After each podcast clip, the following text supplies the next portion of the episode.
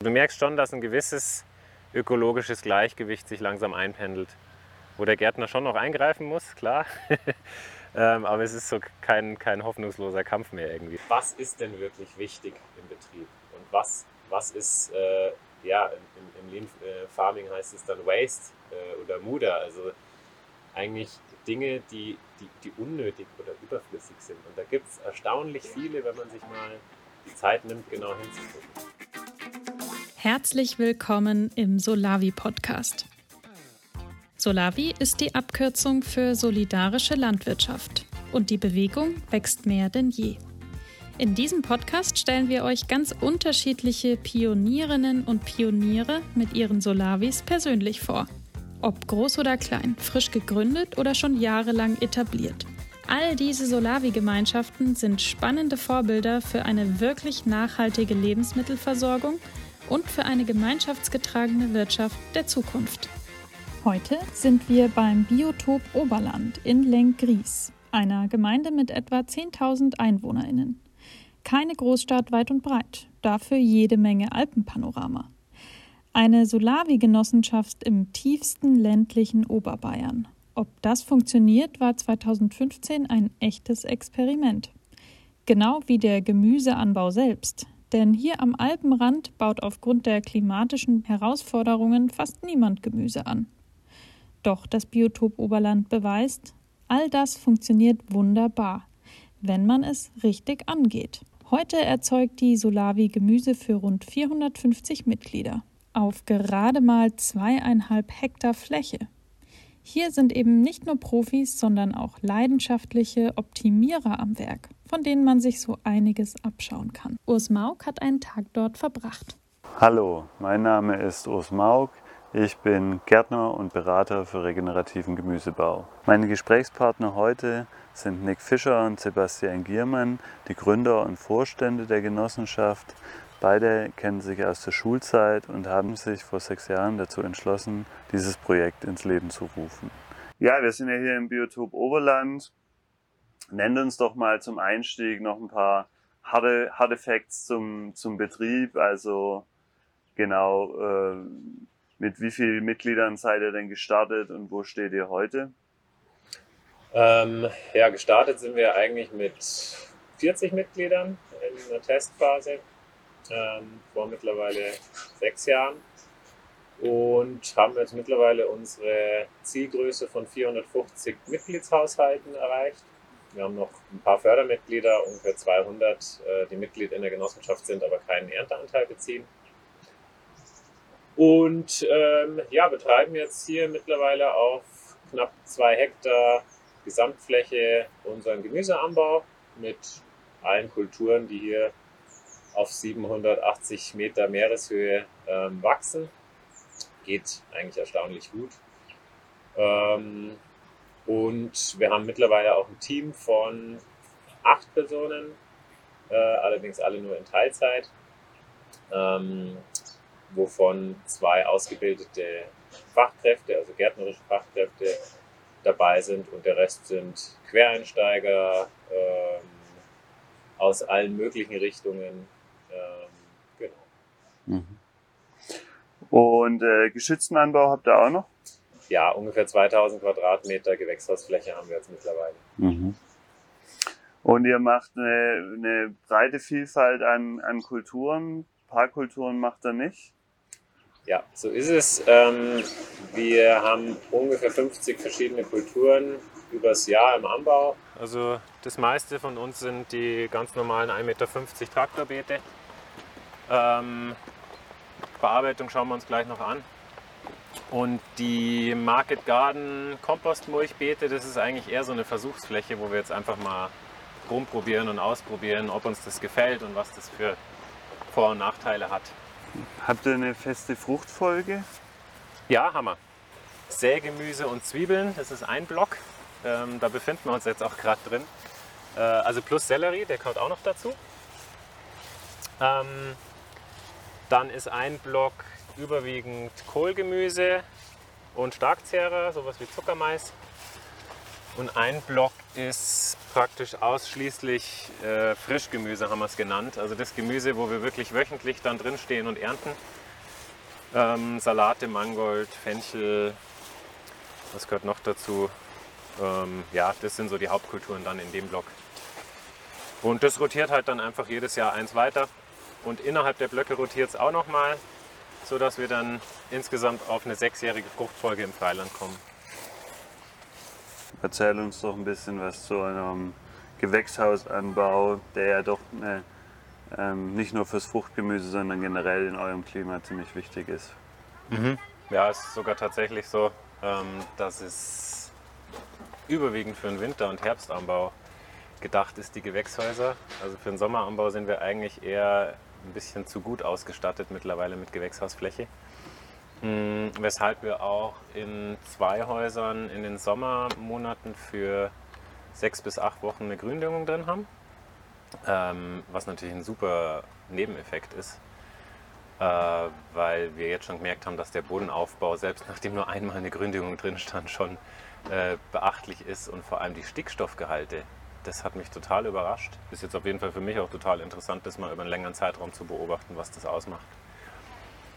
Ähm, ja, genau. Und ansonsten haben wir eigentlich im Sommer so die Standardkulturen, würde ich sagen. Also Tomate, Gurke, äh, Paprika, Aubergine haben wir jetzt neu mit reingenommen.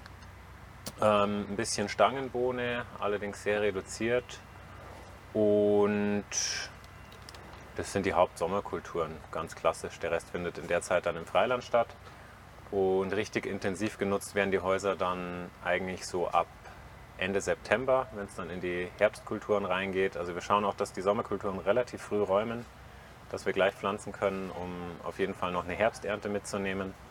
Dann kommt eine Winterbelegung rein, ähm, wo wir eigentlich so alles machen, was hier irgendwie denkbar ist. Das sind so 15 verschiedene Kulturen ungefähr. Ähm,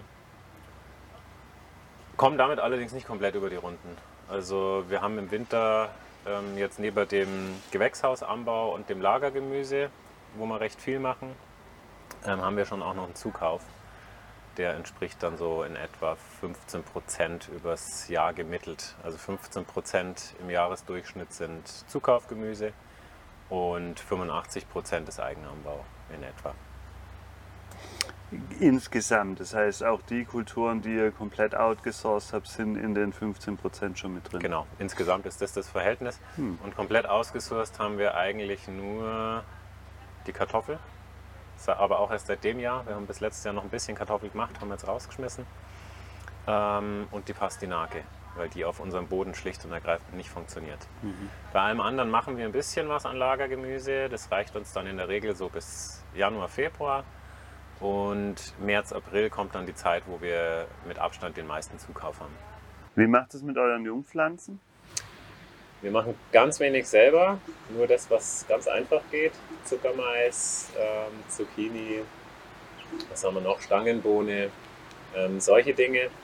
Und alles andere, was einfach etwas mehr Aufwand wäre, beziehungsweise halt dann auch wieder eine gewisse Infrastruktur bräuchte, ähm, kaufen wir zu kommen wir doch nochmal zu den, zu den Mitarbeitern. Interessant für unsere Zuschauer ist sicher, wie teilen sich die auf? Also in, in Verwaltung, Mitglieder, Geschichten und, und wirklich das, das Gärtnerische. Hast du was dazu gesagt?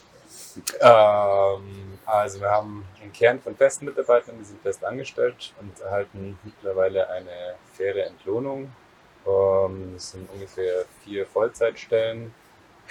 Und dazu ergänzend haben wir rund 12 bis 15 Helferinnen, ähm, die sich äh, um das Packen und Ausfahren der Ernteanteile, um Rezepte, aber auch um regelmäßige Mithilfe hier in der Gärtnerei kümmern. Das sind fest eingeteilte Schichten. Ähm, und äh, genau. Und dafür bekommen die Mitglieder Gemüse umsonst, also den Ernteanteil.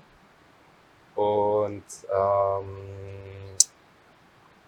das ist uns wichtig, weil das ist einfach Arbeit, wo wir schon den Anspruch haben, einfach, dass die Arbeit passiert, dass das zuverlässig ist, dass man sich an die Vereinbarungen hält. Äh, wenn jemand sagt, ich bin dann und dann da, dass die Leute auch kommen. klar können sie jederzeit absagen, wenn sie krank sind oder sonst was, dann können wir das kompensieren mit anderen Helfern oder mit dem Team. Aber uns ist da auch einfach die Regelmäßigkeit wichtig, dass die Leute eingearbeitet sind in die ganzen Prozesse, ähm, weil dementsprechend geht es auch schneller. Wir können für 450 Ernteanteile, wir packen das an einem Tag und fahren das aus.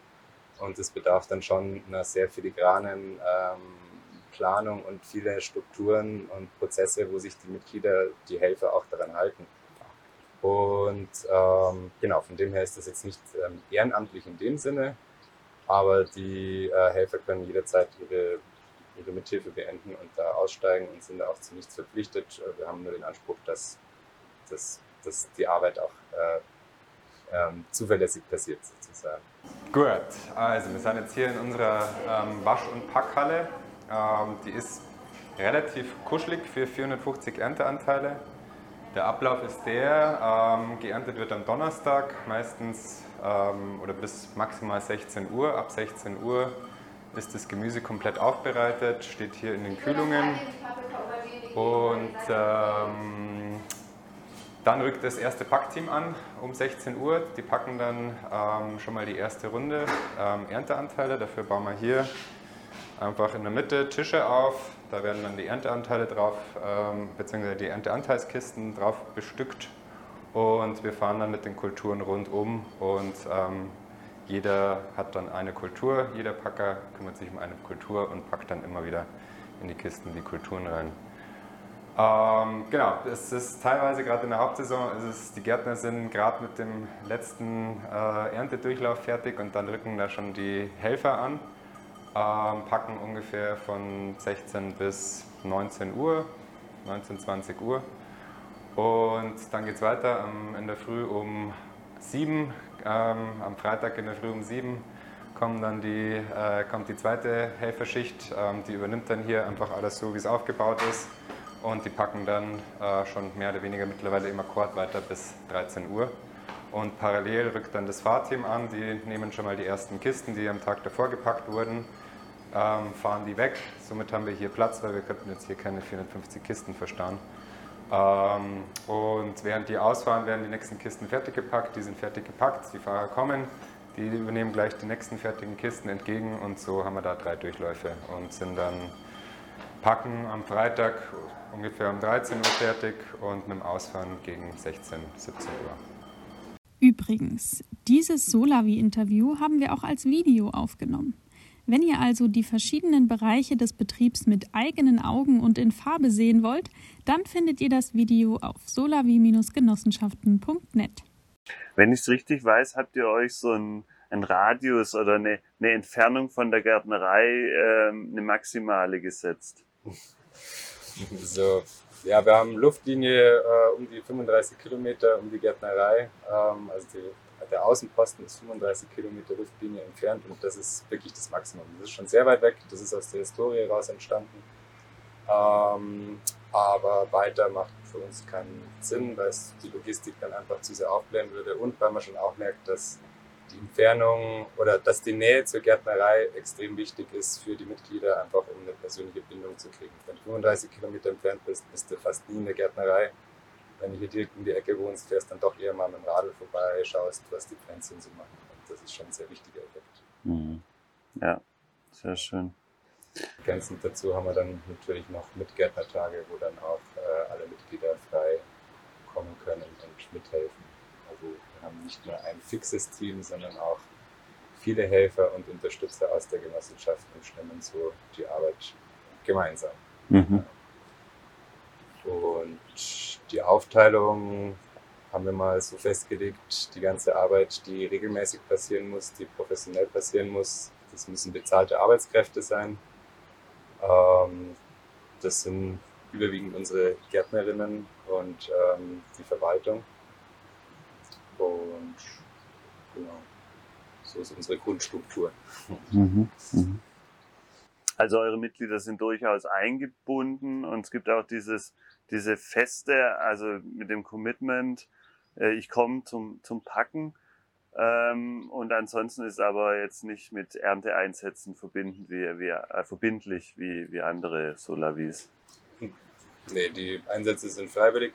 Ähm, das war uns auch wichtig, um die, äh, ähm, die Schwelle gering zu halten, um bei uns Mitglied zu werden, mhm. ähm, weil es ja dann doch ein neues System ist, auch hier fürs Oberland. Und ähm, wir Sorge hatten, dass es dann zu viele Mitglieder abhält. Mhm. Ähm, und das, für uns ist da die Freiwilligkeit wichtig und ähm, das wird auch sehr gut angenommen.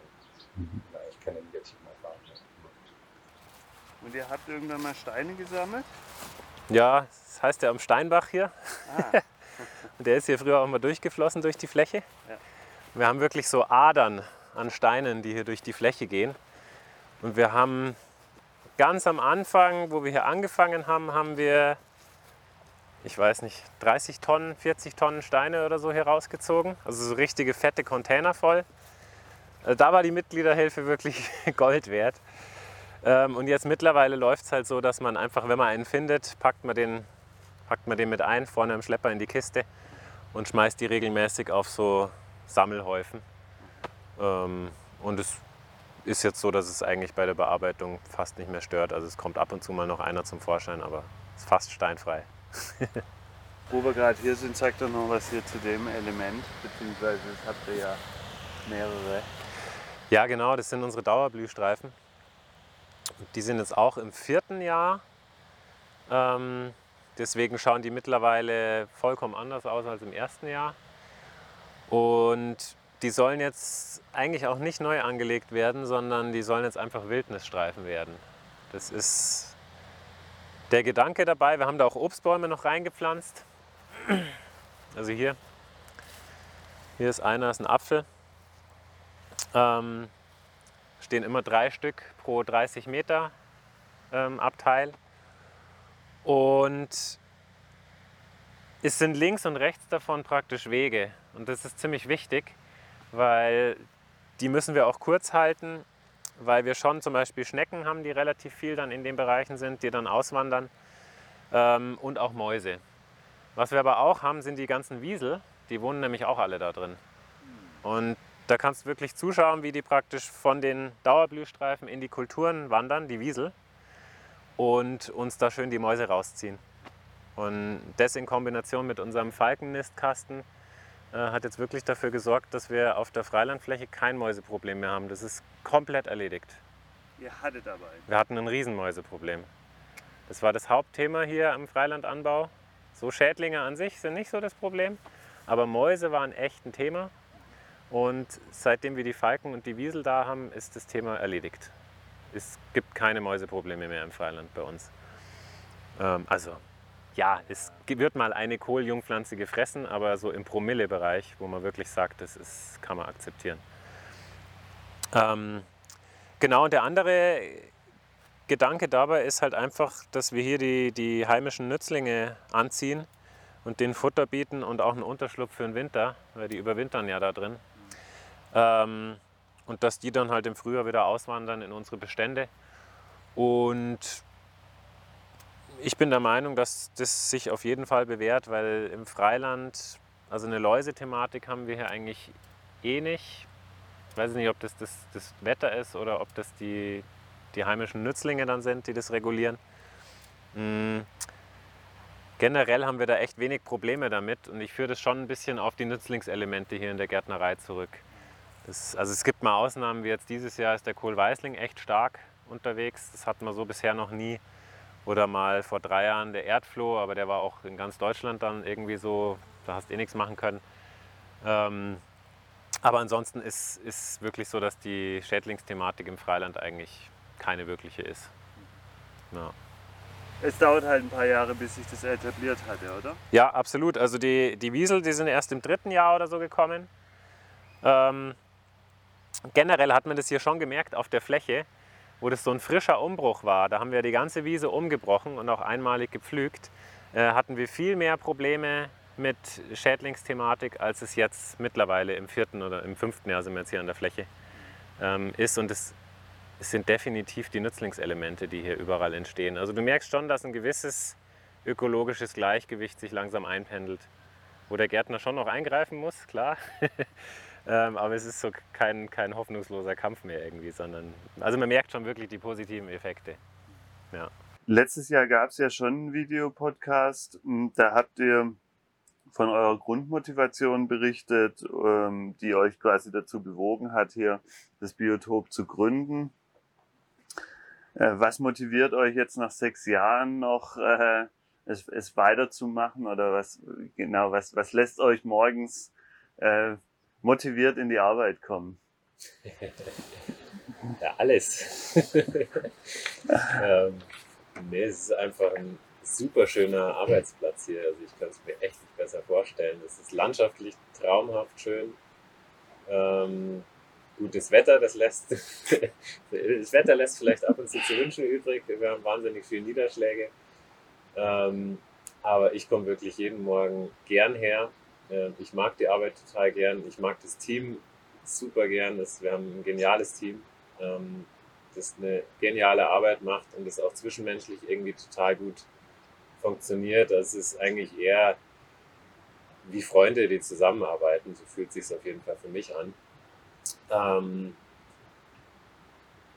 und also es ist nicht so, dass einem langweilig wird. Ähm, wir haben jetzt schon mittlerweile den Gärtnereibetrieb auf so einem Niveau, denke ich, am Laufen, dass es schon, es ist schon so eine Alltagsroutine drin, ne, weil einfach die Prozesse, die Strukturen und die Abläufe, die sind eingespielt und die laufen und funktionieren. Es ist aber auch mal ganz angenehm, nach so einer äh, vierjährigen Aufbauphase ähm, einfach mal so einen, sag mal, so einen normalen Alltag auch zu haben. Ähm, was ich auch total genieße, ähm, gerade, dass man, ja, es ist einfach entspannt, würde ich sagen, im Moment. Und damit uns aber definitiv nicht langweilig wird, haben wir diesen Weiterentwicklungsprozess angestoßen. Vielleicht kommen wir da gleich noch drauf, ähm, wo es schon auch wieder um die Themen äh, neues Projekt anstoßen, neues Projekt aufbauen und so weiter geht. Von dem her, wenn einem langweilig wird, dann kann man sich da austoben. ja, also wir hören oft, wir haben den schönsten Arbeitsplatz in Isarwinkel und das können wir definitiv bestätigen. Man muss sich nur umschauen, das ist wieder besonders schön. Und Mai, es ist einfach auch toll zu sehen, was innerhalb von den sechs Jahren passiert ist. Wir haben mit 40 Leuten und einer Idee angefangen, wo wir nicht wussten, funktioniert das, macht das Sinn, haut das alles so hin. Und jetzt mittlerweile sind wir eine Gemeinschaft von über 600 Leuten und das motiviert schon auch brutal einfach äh, zu sehen, da wächst was, da entsteht was. Wir haben noch lange nicht unsere Grenzen erreicht. Ähm, wir haben eine funktionierende solidarische Landwirtschaft aufgebaut und das ist einfach extrem motivierend, auch sich dann mit den Mitgliedern und den Leuten zu unterhalten, ähm, einfach zu sehen, was wir hier gemeinsam geschaffen haben, durch die Gärtnerei zu gehen und dann die Krönung äh, jeden Tag äh, nach Hause zu kommen und das Gemüse zu ver verkochen und zu essen, das ist dann einfach, weiß man, wofür man arbeitet und das macht einfach Spaß. Ja, das gemeinsam, wie du es gerade sagst, äh, da kommen wir auch noch dazu eben über das Genossenschaftliche ist es ja nochmal ein weiteres Gemeinsam, also noch ein stärkeres Gemeinsam als, als andere Betriebe. Ähm, kann mir vorstellen, dass diese hohe Zufriedenheit bei euch, aber ich höre auch raus, die ist auch bei euren Kolleginnen ähm, da und bei den Mitgliedern da, dass die sicher auch daher kommt, ihr habt ja so ein bisschen den, den Ruf in der Szene, besonders gut äh, strukturiert und organisiert zu sein. Ähm, schafft es, faire Löhne zu bezahlen, äh, eine, auch in der Saison eine Wochenarbeitszeit, die, die nicht irgendwo bei 60 Stunden liegt, sondern einfach ein normales Maß hat. Also irgendwie macht ihr was anders. Ähm, vielleicht erstmal also das Stichwort wäre, wäre Lean Farm, ähm, so das, das große. Sebastian, magst du uns, ähm, bevor wir dann noch zu konkreten Beispielen, wie das hier aussehen kann, in ein paar, paar Sätzen mal kurz erklären, was man sich darunter vorstellen kann?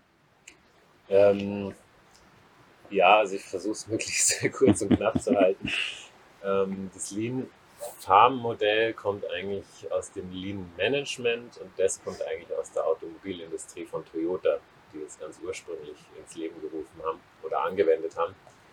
Ähm, und die Denkweise dahinter ist im Grunde einfach die, dass man sich Prozesse und Abläufe und Strukturen in dem Betrieb anschaut und guckt, was davon kann ich denn eigentlich weglassen, um trotzdem zum gleichen oder sogar manchmal zu einem besseren Ergebnis zu, zu kommen.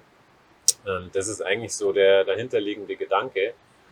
Und da gibt es dann verschiedene Methoden und so weiter, wie man das auch konkret im, im Betrieb umsetzen kann. Das, glaube ich, führt jetzt ein bisschen zu weit. Ähm, beziehungsweise zeigen wir ja danach sicher noch ein paar Beispiele aus dem Betrieb, wo, wo, wo man dann schon auch sieht, ähm, wie man sowas umsetzen kann. Ähm, und das ist, also diese, diese Haltung oder diese Denkweise, die haben wir eigentlich von Anfang an mit eingebracht. Noch gar nicht so bewusst. Das war, glaube ich, eher so eine Grundhaltung, die jeder von uns irgendwie im Team auch, im Kernteam ähm, schon hatte und wo jedem bewusst war, dass das auch wichtig ist, wenn wir hier irgendwann mal gut von leben wollen ähm, und auch entspannt arbeiten wollen und nicht in Stress geraten und so weiter, sondern in Ruhe arbeiten können und trotzdem halt produktiv sind und trotzdem auch irgendwie ein Ergebnis am Ende vom Tag ist, wo man sagt, boah, da haben wir richtig was geschafft. Ähm, genau, und das, da haben wir einfach von Anfang an Wert äh, drauf gelegt und ich glaube, dass das der Hauptgrund ist, warum wir mittlerweile an dem Punkt sind, wo wir sind. Ähm, weil alle im Team so ticken und es zeigt sich einfach, dass diese Strukturen sich total auszahlen. Ähm, richtig auffallen tut es, finde ich, immer erst dann, wenn die Strukturen nicht da sind. ähm, wenn sie da sind, dann ist es so ein Selbstläufer, so, das ist so unsichtbar im Hintergrund dann, wo man das gar nicht mehr bemerkt. Ähm, aber es ist wirklich, also es zahlt sich wahnsinnig aus. Es ist tatsächlich so, dass wir in der Hauptsaison, ähm, wir haben mal acht Stunden Tage, aber auch die sind relativ selten. Ähm, niemand von uns arbeitet fünf Tage die Woche, also die meisten sind zwischen drei und, und vier Tagen die Woche ungefähr da. Ähm, wir können alle, also auch die, die Personen, die irgendwie einen Verantwortungsbereich in der Gärtnerei haben, äh, auch in der Saison in Urlaub gehen und ähm, also auch bis zu drei oder vier Wochen. Ähm, das ist alles möglich und wird auch so praktiziert bei uns. Ähm, und was halt wirklich für mich so ein bisschen der Beweis dafür ist, dass, dass dieses Lean Farm Modell tatsächlich funktioniert, ist äh, die Tatsache, dass wir uns jetzt seit letztem Jahr auch wirklich gut und fair bezahlen können. Ähm, also ungefähr 30 Prozent über dem Tariflohn und ähm, ja, also wir sind als Team sehr glücklich mit diesen Strukturen. Ja, hm.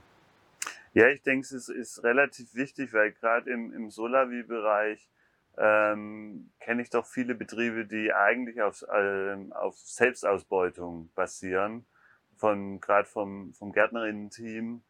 Und ähm, das war, das war quasi diesen diesen Wert für, für eigentlich fürs Persönliche sehen darin und nicht es in so ein Ding von, ah, okay, dadurch ähm, hier Akkordarbeit und, und der böse Kapitalistenchef äh, zwingt mich dazu, hier mehr zu mehr und schneller und so, sondern dass es eigentlich um, um uns geht. Ja, also ich, klar, ich, ich äh, kenne ja auch genügend Betriebe, ähm, aus der Richtung und ich verstehe schon die Haltung, dass man sagt, ähm, lieber verdiene ich weniger und habe dafür irgendwie eine entspannte Arbeitsumgebung oder sowas. Ähm, aber bei uns war schon ein ganz klarer Ansatz, dass alle aus dem Kernteam gesagt haben, wir wollen hier irgendwann auch vernünftig von leben können. Und zwar so, dass wir, also wir haben mittlerweile fast alle Familie auch, ähm, dass wir die Familie einigermaßen versorgen können ähm, und dass man nicht das Gefühl hat, man muss als Gärtner irgendwie sich in einer prekären Lebenssituation ständig befinden, beziehungsweise wenn man irgendwie an Altersvorsorge und so weiter denkt, dass das einfach nicht möglich ist. Mhm. Ähm, das, das war uns, glaube ich, von Anfang an allen klar und das war ein wichtiger Punkt. Und ich sehe auch nach wie vor einfach nicht ein, warum ein Gärtner weniger verdienen sollte als der ja, als der Durchschnitt zum Beispiel hier im Landkreis. Es ist, die Arbeit ist mindestens genauso wichtig, wenn nicht sogar wichtiger als viele andere Jobs. Ähm, viele Mitglieder sehen das ganz genauso. Also wenn Ja. die erfahren, was äh, der Tariflohn bei den Gärtnerinnen ist, dann ähm, fällt da auch schon mal die Kinnlade runter und ähm, das sind, ja, geht einfach so nicht. Und das sehen auch die Mitglieder. Und Genau, also es war auch ein ganz klarer Wunsch und sogar ein Auftrag von den Mitgliedern an, an uns, dass diese fairen Löhne ähm, gewährleistet sein sollen. Und es geht natürlich zum einen über Beiträge, klar.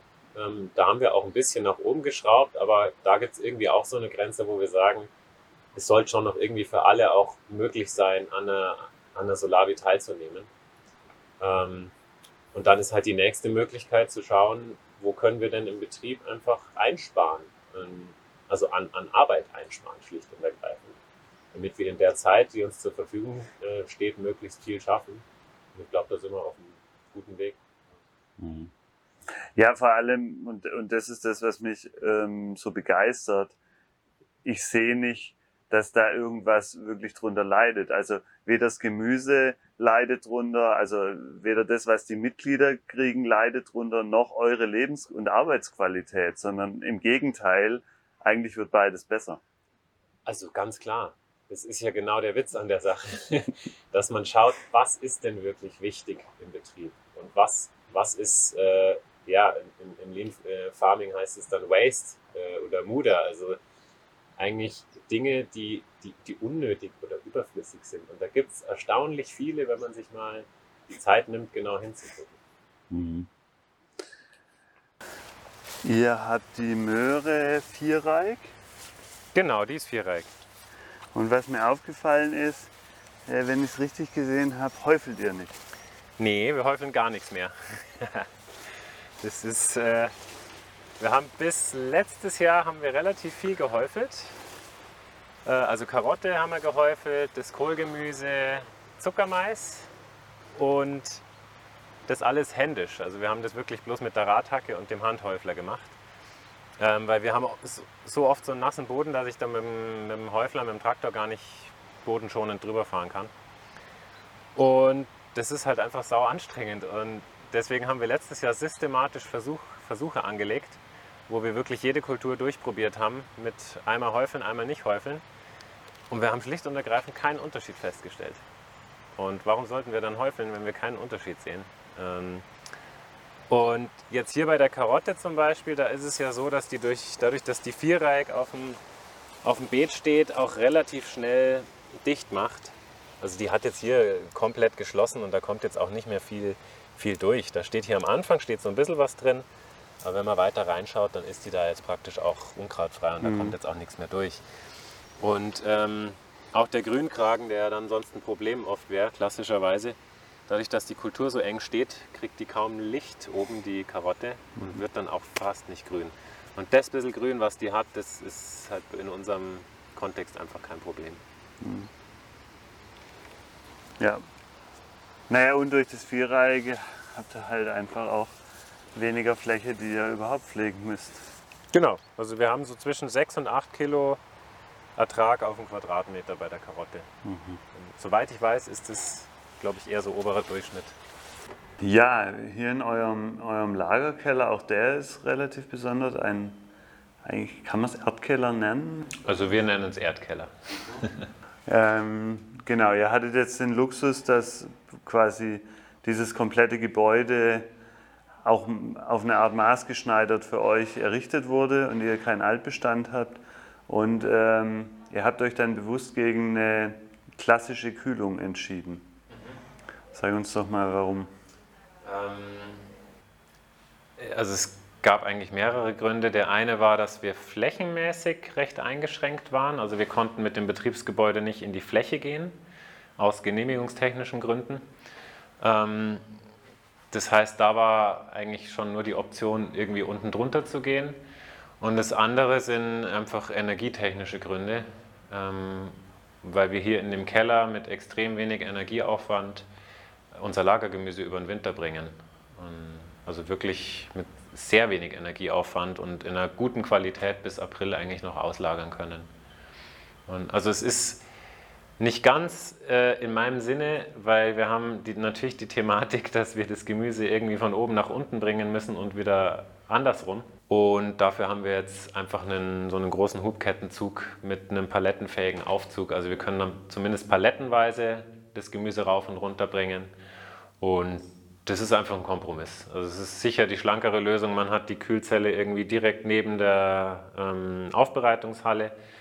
Aber dafür hat es hier halt ganz viele andere Vorteile und das funktioniert für uns gut so. Ja. Ihr habt trotz allem Kühlaggregate drin. Also eigentlich ist es ein, eine Mischung aus Erdkeller und Kühlraum. Mhm, genau, so ist es. Ähm, die Aggregate, die hängen nur deswegen drin, also oder andersrum, die laufen genau drei Wochen im Jahr.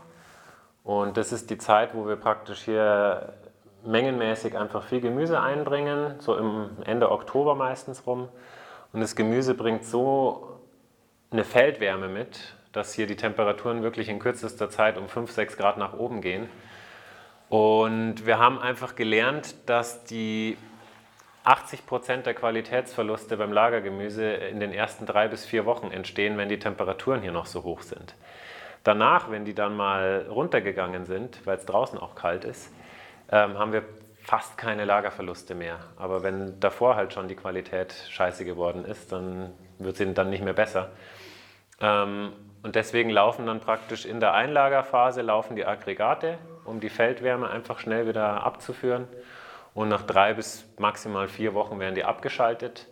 Und dann ist es draußen auch so kühl, dass durch die natürliche Umluft, die wir dann hier drin haben, ähm, die Temperatur auf 5 bis 6 Grad ungefähr gefallen ist und die hält der Keller dann auch bis in April rein. Und da, also durch die Aggregate haben wir wirklich die Lagerverluste massiv reduziert. Das ist, hat sich total bewährt. Jetzt habt ihr relativ viel Lagergemüse, also Kilo, sondern eher im Tonnenbereich. Mhm. Ähm, und trotzdem sehe ich hier nur Napfkisten. ja, so ist es. Ähm, also wir arbeiten nicht mit Großkisten, da willst du wahrscheinlich drauf raus. Genau. ähm, genau, also dem ist auch ein relativ langer Überlegungsprozess vorangegangen. Was, wie wollen wir uns da aufstellen? Was für ein System brauchen wir? Und wir haben uns dann letzten Endes gegen ein Großkistensystem entschieden, ähm, aus verschiedenen Gründen. Also das hat zum einen damit zu tun, dass bei unseren Erntetagen viele Mitglieder und Kinder und so auch mithelfen und die das, für die ist das Handling mit diesen kleinen Napfkisten halt viel einfacher auf dem Feld draußen. Da kann wirklich jeder mithelfen. Ähm, auch für uns Gärtner ist es einfacher. Ähm, wir brauchen keinen großen, riesigen Hänger, der die Napfkisten, also der die, die Großkisten transportieren kann. Wir brauchen keine, keinen Hubwagen oder irgendwas, weil du musst die Großkisten ja auch wieder runterbringen. Ähm, wir müssten die hier im Keller irgendwie handeln können. Und ähm, wir müssten die dann bei so Sachen wie, wie rote Beete, Karotten und so weiter ja auch wieder in die Waschmaschine bringen. Und dann bräuchten wir entweder ein Großkisten-Kippgerät oder sowas, oder man fängt dann an, händisch die Sachen aus der Kiste zu holen, ähm, was keine Option war. Und dann haben wir uns einfach dafür entschieden, grundsätzlich nur in Napfkisten einzulagern. Ähm, also aus den genannten Gründen. Das ist einfach von der Händelbarkeit her super easy alles. Und es hat natürlich auch Nachteile. Wir haben einen höheren Platzbedarf, was diese Leerkisten angeht. Andererseits ist dadurch auch wieder eine bessere Durchlüftung hier im Lager sichergestellt, ähm, was die Lagerqualität halt verbessert. Äh, wir können natürlich nicht so hoch stapeln, wie man jetzt Großkisten übereinander stapeln könnte, weil hier musst du ja dann auch händisch das Ganze nach oben und nach unten bringen. Das heißt, die Höhe ist einfach begrenzt. Ähm, und du hast halt einmal einen relativ hohen Investitionsaufwand für die ganzen Leerkisten. Die musst du halt erstmal kaufen. Das hättest du allerdings bei einer Großkistenlogistik in einem Vielfachen. Also es ist ja wesentlich teurer. Und äh, genau, deswegen haben wir uns dafür entschieden und äh, sind damit total glücklich, würden es genauso wieder machen. Ja. Diese blauen Handschuhe sind vor allem für die Übergangszeiten, wenn es einfach, wenn kalte Hände anstrengend werden.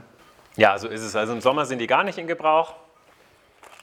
Da braucht man sie einfach nicht. Ähm, aber das ist ein sauteurer Handschuh. da kostet einer, glaube ich, ein Paar kostet, glaube ich, 40 Euro oder so. Äh, das ist nicht günstig, ähm, aber es ist ein Thermohandschuh und der isoliert wirklich richtig gut. Ähm, und du hast diese, ja, diese Ärmel, die bis oben hingehen, also dir läuft da wirklich nichts oben rein. Und das ist so ein Komfortvorteil im Winter, wenn du eh schon stundenlang irgendwie einen Feldsalat bei 1 Grad geerntet hast ähm, und man dann hier waschen muss, dann ist es wirklich sehr komfortabel und schont halt einfach auch die Hände und die Gelenke und alles.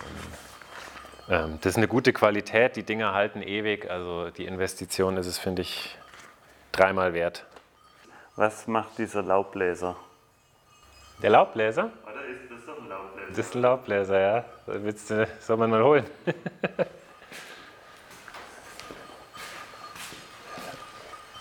also, das Teil ist ja so ein klassisches Hassobjekt für viele.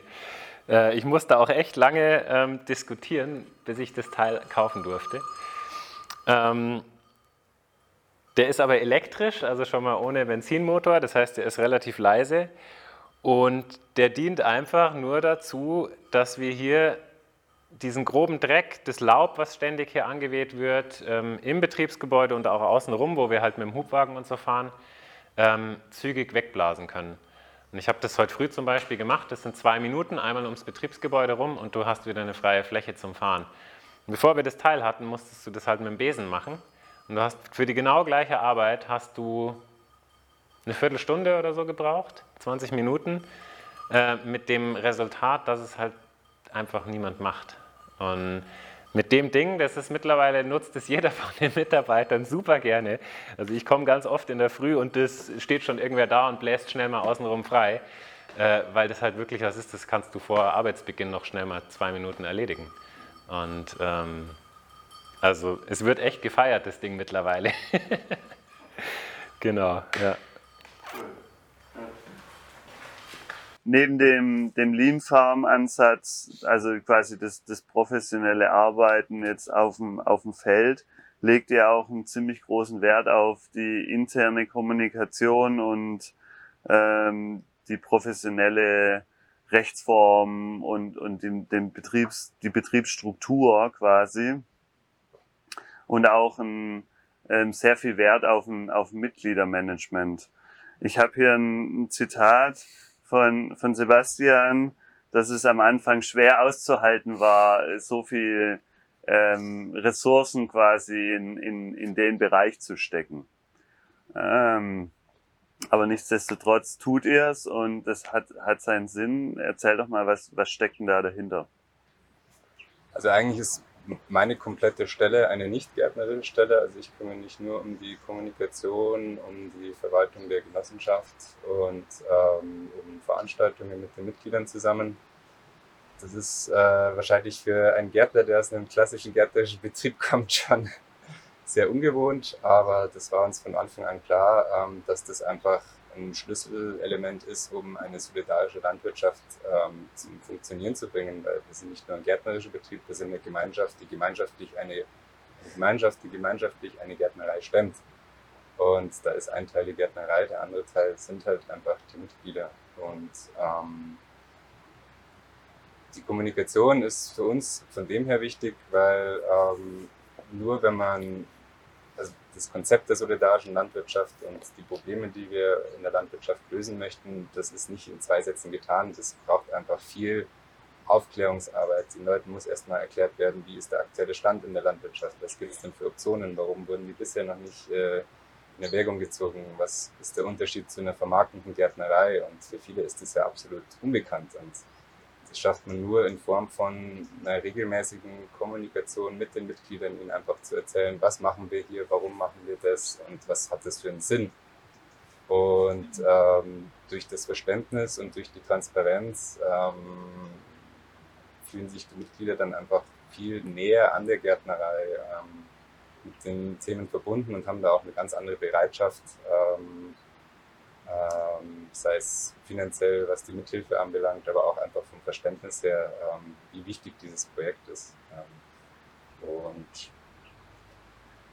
ähm, das ist der eine Teil, also warum wir so viel Arbeit in die Mitgliederkommunikation stecken. Das andere ist die Form der Genossenschaft. Ähm, wir sind mit der Rechtsform sehr zufrieden. Ähm, das hat für uns klar viel Arbeit auch oder schafft viel Arbeit, gerade ähm, viel Verwaltungsarbeit. das mit der Generalversammlung, viel Bürokratie, die man hat, auch einige Kosten, die damit verbunden sind.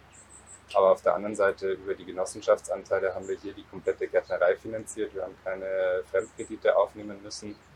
Ähm, das sind über 250.000 Euro, die uns da von den Mitgliedern zur Verfügung gestellt wurden, was an der Transparenz liegt, aber auch natürlich dann an der Form der Genossenschaft, weil einfach die Leute da auch Vertrauen haben können, dass äh, das Geld ähm, aufgrund auch von gesetzlichen Bestimmungen vielleicht ähm, da einfach sauber verwendet wird. Und ähm, wir müssen eine saubere Buchhaltung machen. Wir werden überprüft vom Prüfungsverband. Also auch da ist einfach noch eine gewisse ähm, Kontrolle mehr oder weniger da, dass das alles professionell läuft und auch ähm, transparent läuft durch die Offenlegung des Jahresabschlusses, durch die Generalversammlung. Ähm, schaffen wir da auch nochmal zusätzlich Transparenz. Und äh, klar, das ist alles Arbeit. Die Arbeit muss auch gezahlt werden, aber schafft für uns auch einfach massiv viele Vorteile. Und ähm, die Leute sprechen nicht von der Gärtnerei, sondern von ihrer Gärtnerei. Und genau das ist ja der Punkt. Es gehört nicht dem, es sind nicht wir, die das gemacht haben, es ist nicht das Kernteam, das sind wir alle. Und ähm, deswegen setzt man da so viel Wert drauf. Ja, und also ich bin definitiv mittlerweile ähm, von dieser Meinung abgewichen. Ich muss das nicht mehr aushalten. Ähm, das war in der Anfangszeit für mich schon echt eine Herausforderung, ja, weil ich habe einfach diesen ganzen riesigen Block an Arbeit in der Gärtnerei gesehen, plus die ganze Aufbauarbeit, das war hier da vorne grüne Wiese. Ähm, wobei der Nick dann schon auch beim Aufbau mit dabei war, also soweit haben wir dann schon eingebunden. Ähm, aber das war für mich echt erst, das war einfach eine riesen Lernkurve, ähm, zu sehen, wie wichtig diese Stelle ist ähm, und überhaupt auch erstmal zu verstehen, dass unser Konzept nur dann funktioniert, wenn die, die Gemeinschaft, die das Ganze erträgt, versteht, was wir hier machen. Und das erfordert ein unglaublich hohes Maß an Kommunikation. Ähm, das, glaube ich, wird oft unterschätzt. Wenn man in der Materie so drinsteckt, dann ist das für einen alles selbstverständlich. Ähm, aber es sind ja alles totale Laien. Die haben ja mit Landwirtschaft, äh, Gemüseanbau, nichts zu tun oft. Ähm, du musst wirklich von der Pike auf erklären. Und das auch nicht nur einmal, sondern kontinuierlich. Es kommen ja auch immer wieder neue Leute dazu. Ähm, du musst einfach diese Themenblöcke immer wieder aufbereiten, verständlich aufbereiten für einen Laien. Ähm, und das macht der Nick eben wahnsinnig gut. Und das zeigt sich ganz klar in dem Rückhalt, den den uns die Genossenschaft da mittlerweile gibt. Also das ist so ein starkes Fundament, was wir da haben. Und das ist ja ähm, nur durch diese Kommunikationsarbeit und durch dieses ja, Community Management eigentlich ähm, auch entstanden. Und also genau diesen Rückhalt, das, das ist halt das, was man wirklich dann auch in der täglichen Arbeit hier einfach merkt. Ähm, zum einen entspannt mich in meiner Rolle als, als gärtnerische Betriebsleitung extrem, weil ich diese ganzen anderen Themen einfach aus dem Kopf habe. Ich kann mich wirklich auf das fokussieren, was hier in der Gärtnerei passiert. Ähm, zum anderen muss man schon auch den finanziellen Gegenwert wieder sehen, den die Stelle ja erst bringt. Ähm, und ich finde, das beste Beispiel dafür waren unsere Gewächshäuser, wo wir jetzt letztes Jahr nochmal drei Stück gebaut haben. Das war nochmal ein Kostenblock von knapp 70.000 Euro. Und wir haben einen Finanzierungsaufruf unter den Mitgliedern gestartet, eben mit der Bitte, nochmal neue Anteile zu zeichnen. Und es hat zehn Tage gedauert und wir hatten das, das Geld zusammen. Und das funktioniert nur deswegen, weil die Gemeinschaft versteht, was wir hier machen. Und also ich bin davon überzeugt, dass das in einer anderen Konstellation wesentlich schwieriger wäre. Und wenn man das sieht, das muss man ja da alles in die Gesamtkalkulation mit einberechnen dann ist die Stelle vom Nick ganz schnell wieder finanziert.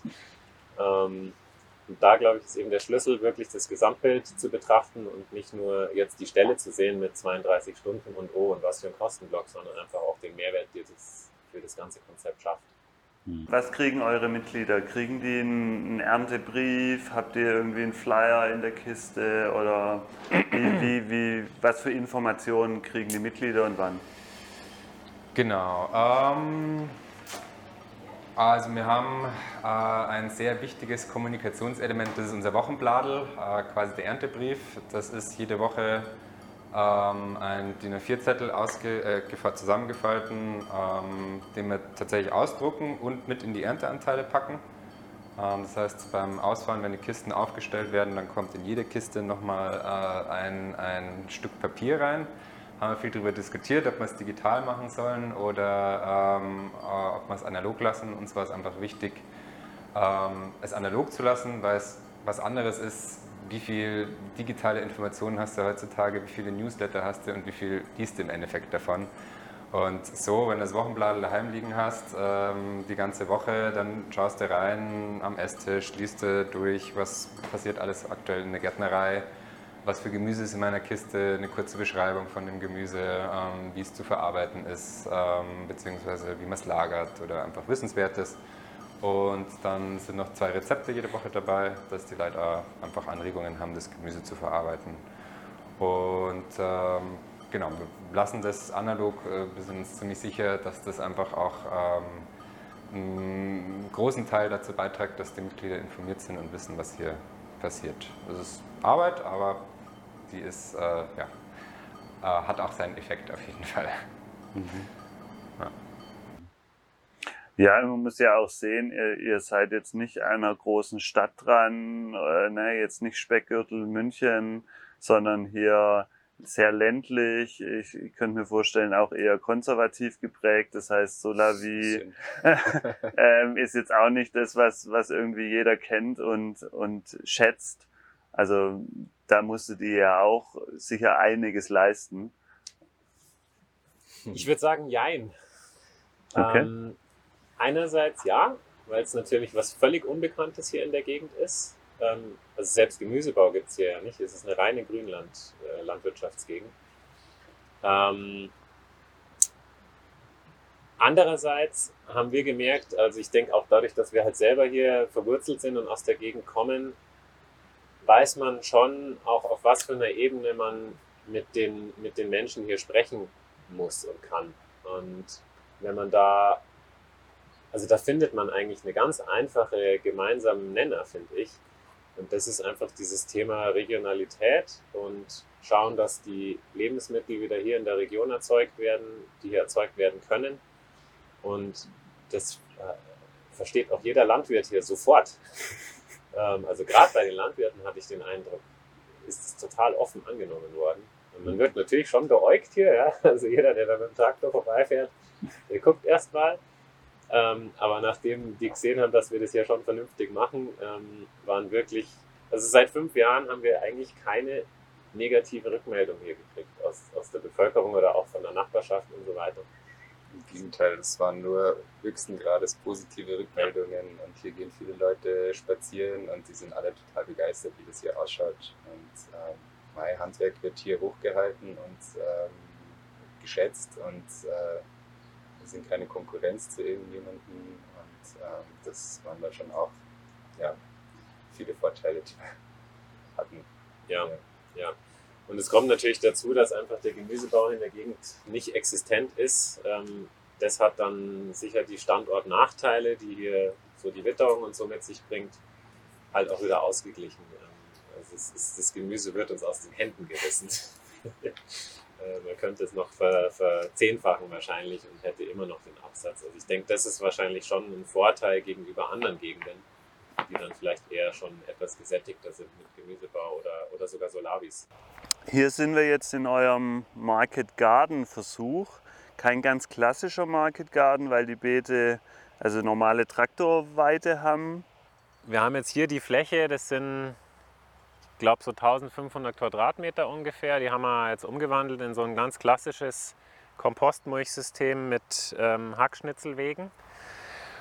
Und das ist gleichzeitig auch unser schlechtestes Feldstück gewesen. Also das hatte mit Abstand den schlechtesten Boden. Ähm, weil wir hier oben auf einer Kuppe sind, da hat es den Humus irgendwie über die Jahr, Jahrhunderte halt immer runtergewaschen. Und es war ein ganz schwerer, lehmiger, relativ humusarmer, verfestigter Boden. Und wir hatten da auch tatsächlich Wuchsprobleme hier oben auf der Fläche. Und deswegen haben wir uns gedacht, das machen wir gleich hier hin.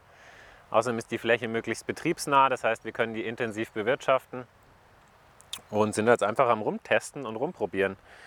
Und jetzt im ersten Jahr muss ich sagen, bin ich ziemlich begeistert. Äh, also zum einen, weil wirklich die Unkraut-Thematik fast erledigt ist. Also wir gehen hier schon noch durch, so alle zwei Wochen. Aber für die 1500 Quadratmeter bzw. 25, 30 Meter Beete braucht dann eine Person eine halbe Stunde oder so. Dann ist es erledigt. Und das alle zwei Wochen. Und das ist natürlich schon ein Argument. Ähm, und ich denke, dass wenn man da dahinter bleibt, dass das auch so bleibt. Weil wenn wir schauen, dass sich nichts aussamt, das bisschen was zugeweht wird, das hat man dann in so schnellen Arbeitsgängen, glaube ich, glaub ich, gut drin. Äh, ja, und was halt krass ist, ist, wie die Kulturen wachsen. Also die, was immer ein Problem bei uns war, war der Lauch. Den hatten wir schon immer hier oben auf der Fläche und das ist natürlich als Starkzehrer ein bisschen ungünstig. Und der ist immer schlecht gewachsen bis kümmerlich, so dass wir so weit waren, dass wir gesagt haben, wir bauen ihn nicht mehr an und haben ihm jetzt noch eine Chance auf den Kompostbeeten gegeben und der steht so dermaßen gut da. Ähm, der ist jetzt schon überall daumendick und der ist eigentlich erst für die Winterernte im Herbst geplant. Also so wie der jetzt schon da steht, Ende August, stand der letztes Jahr im Herbst, Ende Oktober nicht da. Also das ist schon echt beeindruckend. Und das ohne zusätzliche Düngung. Also das ist ausschließlich die, die Nährstoffe aus dem Kompost. Da ist anscheinend schon ordentlich was enthalten. Ähm, da bin ich halt gespannt, wie bewährt sich das über die Jahre, das System. Weil wir werden hier sicherlich nicht jedes Jahr mit dieser Kompostmenge draufgehen. Ähm, das kann ich dann wieder nicht vertreten. Mm, wir werden vielleicht minimal was zugeben. Und da bin ich halt gespannt, wie sich das dann über die Jahre entwickelt, auch von der Nährstoffzusammensetzung. Wir arbeiten ja schon zum großen Teil maschinell, also mit dem Traktor und auch der Sätechnik und der Pflanztechnik hinten dran. Und mir war das schon ein Anliegen, dass wir auch die Kompostbeete hier maschinell bewirtschaften können. Und deswegen eben die 1,50 Meter Spur, ähm, weil wir dann genau auf den Hackschnitzeln praktisch mit der Traktorbereifung fahren können. Und das haben wir auch gemacht. Also die gelbe Beete zum Beispiel, die ist komplett mit dem Traktor ausgesät. Ähm, mit der Sämaschine hinten dran vierreihig. Und das hat top geklappt. Also das Beet war in drei Minuten eingesät oder sowas, vierreihig. Und die Qualität ist top. Also ich sehe ehrlich gesagt keinen Grund, warum das nicht passieren sollte. Und es ist ja wirklich bloß die Belastung von den Traktorreifen auf den Wegen, die auch noch mit Hackschnitzeln abgedeckt sind. Ähm, also ziemlich cool. Und wir haben auch die ganzen Kräuter, Winterheckenzwiebel, Schnittlauch und so weiter, das alles mit der Pflanzmaschine dreireihig gesetzt und dann fünfreihig mit der Hand hinterhergesetzt. Ähm, ich habe es mit erfasst, also das Schnittlauchbeet waren 10 Minuten Setzzeit und das Winterheckenzwiebel irgendwie eine Viertelstunde oder sowas. Ähm, und das ist genial. Und also wir fahren die dann ganz flach, die Pflanzmaschine, dass die praktisch möglichst keine Boden, ähm, die Schichten nicht durcheinander wirft, dass uns nicht die Beikräuter von unten wieder hochgeworfen werden. Und äh, es hat toll geklappt. Also es ist nicht mehr aufgelaufen als auf den handgepflanzten Beeten. Und ja, also bisher ziemlich positives Resümee, würde ich sagen, zumindest für dieses eine Jahr. Und dann schauen wir mal weiter. Wo wir gerade hier bei der Gründüngung stehen, habt ihr da eine bestimmte Philosophie? Ja, haben wir. Und zwar haben wir keine Langzeitgründüngung, also wir haben kein überjähriges oder zweijähriges Kleegras oder sowas. Wir haben praktisch die ganze Fläche permanent in Bewirtschaftung, aber haben dafür legen da echt Priorität drauf, dass unmittelbar nach einer Kultur eine Gründüngung draufkommt. Also am besten noch in derselben Woche, wenn wir geräumt haben, am besten gleich mit der Kreiselegge und einem Säkasten drüber und die Gründüngung eingesät. Ähm, und auch vor jeder Kultur. Also so, dass wir unbedeckte Beete maximal drei Wochen oder sowas haben pro Beet, was das unbedeckt im Jahr offen liegt. Und sonst wächst da immer was drauf. Und es ist teilweise auch so, also jetzt hier bei der ähm, Gründüngung, die werde ich jetzt nächste Woche einmulchen, damit uns der äh, Buchweizen hier nicht aussamt. und komme dann aber direkt mit einer Wintergründüngung wieder drauf. Also es wird dann ein Wickroggen-Gemisch oder sowas werden, was da dann drauf kommt. Und das ist jetzt nicht irgendwie wissenschaftlich hinterlegt oder so, aber ich bilde mir ein, dass das einen besseren Effekt hat, zwei Gründüngungen direkt hintereinander drauf zu machen, als die eine Gründüngung ewig stehen zu lassen. Das ist jetzt einfach nur so ein Gefühl und was ich da beobachte im Boden. Ähm, und deswegen machen wir das. Also es ist auf jedem Beet in jedem Jahr dann mindestens zweimal eine Gründüngung drauf, manchmal sogar drei bis viermal und das teilweise sogar direkt hintereinander. Und wir sind jetzt hier im vierten Jahr am Standort und wir machen auch regelmäßig Bodenproben. Ich schaue mir die Bodenstruktur an und es hat sich eher verbessert als verschlechtert. Also, obwohl es ja eigentlich eine ziemlich intensive Bewirtschaftung ist. Mhm. Ähm, also bisher gibt es kein Anzeichen, dass wir das so nicht längerfristig auch weiterfahren können. Mhm. Mal schauen. wir sind jetzt gerade dabei, also eine gescheite Fräse anzuschaffen, ähm, so eine Biofräse, die praktisch nur auf drei Zentimeter arbeitet. Weil ich gerne auf dieses Flächenrotte-System umstellen würde. Und es ist gar nicht so leicht, da eine zu finden, die auf 1,50 Meter Beetbreite ähm, funktioniert. Die meisten sind irgendwie viel größer, weil die eher so im landwirtschaftlichen Kontext unterwegs sind. Ähm, aber ich habe mir das angeschaut und das ist halt schon ganz geil, weil du praktisch jetzt zum Beispiel, wenn du die Gründüngung hier einarbeiten willst, ähm, mit der Fräse, die arbeitet so, dass davor läuft praktisch eine Walze, die gleichzeitig auch die Höheneinstellung von der Fräse ist, also dass du wirklich präzise auf 3 cm arbeiten kannst. Und die Walze drückt praktisch die Gründüngung nach unten, nach vorne unten und die Messer von der Fräse häckseln das dann so Stück für Stück ab. Mhm. Und weil ich kann ja hier mit einer normalen Fräse durch den Wust gar nicht mehr gescheit durchfahren, aber mit der Biofräse geht das. Und der Vorteil ist der, dass du nicht wie beim Mulcher das Ganze in Mikropartikel zerpulverst sozusagen, sondern du häckselst praktisch eher in kleine Stücke, ähm, ohne dass überall dieser Pflanzensaft austritt. Und die Fräse arbeitet eben nur ganz flach und legt dann auch so locker luftig in so einem Erd-Biomasse-Gemisch ähm, das Ganze hinten ab. Und da entsteht dann eben diese Flächenrotte, die wir gerne hätten. Und die erreiche ich mit der Kreiselegge halt nicht, weil mit der Kreiselegge arbeite ich dann doch, auch wenn ich es gerne vermeiden würde, aber ich gehe halt doch irgendwie auf 15 cm oft runter. Ähm, und es wird einfach alles querbeet durcheinander geschmissen. Und mhm. deswegen wäre jetzt das Ziel diese ganz flache Fräse, ähm, mit der man die Biomasse einarbeiten kann, dann die Flächenrotte durchführen kann und dann im zweiten Arbeitsgang nochmal etwas tiefer auf 5-6 cm, um dann das pflanzfertige Beet zu haben. Zeig uns doch mal, was ihr hier so an Technik habt. Ja, relativ wenig eigentlich. Also wir haben hier unsere Hauptmaschine im Moment. Das ist eine Kreiselegge mit aufgebauten Säkasten. Und die haben wir echt richtig viel in Gebrauch. Das ist eben die Maschine, mit der wir dann auch die äh, Gründüngung einarbeiten. Also natürlich vorne mit dem Mulcher, ähm, dann hinten mit der Kreiselegge und dann wird unmittelbar über die über die Schläuche hinten das Saatgut von der Gründüngung mit, mit eingesät. Also ich kann tatsächlich in einem Arbeitsgang dann mulchen, Kreiseleggen und einsäen. Also und in der Front den Mulcher und... Genau, genau. Das geht gerade noch so von der Schlepperleistung her. Ähm, das geht mit eurem kleinen? Das geht mit unserem kleinen, ja. Der hat 60 PS und das packt er gerade noch so.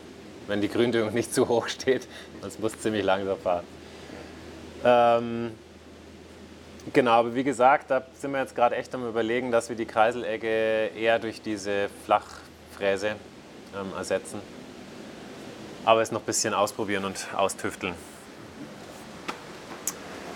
Ähm, ja, sonst haben wir einen Mini-Miststreuer, den haben wir aber nur super selten in Gebrauch, wenn ich mal punktuell irgendwo einen Kompost ausbringen will. Ansonsten machen wir das über einen Lohnunternehmer, dass wir einmal im Jahr einfach mit einem großen Miststreuer dann den Kompost auf die Fläche bringen. Ähm,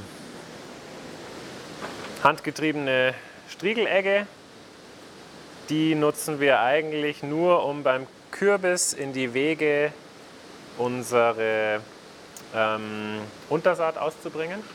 Die wird händisch ausgebracht und dann mit der Striegelegge eingearbeitet. Dann der Youngseeder als Anbaugerät für einen Traktor. Also es ist identisch, genau das gleiche Teil. Ähm, was ganz praktisch ist, weil wir, wir haben den als Handgerät auch noch für die Gewächshäuser. Das heißt, wir brauchen nur einmal die Särollen und so weiter und so fort. Und den nutzen wir im Freiland eigentlich nur noch für die, für die Karotten. Da funktioniert er echt gut. Da haben wir super Erfolge damit.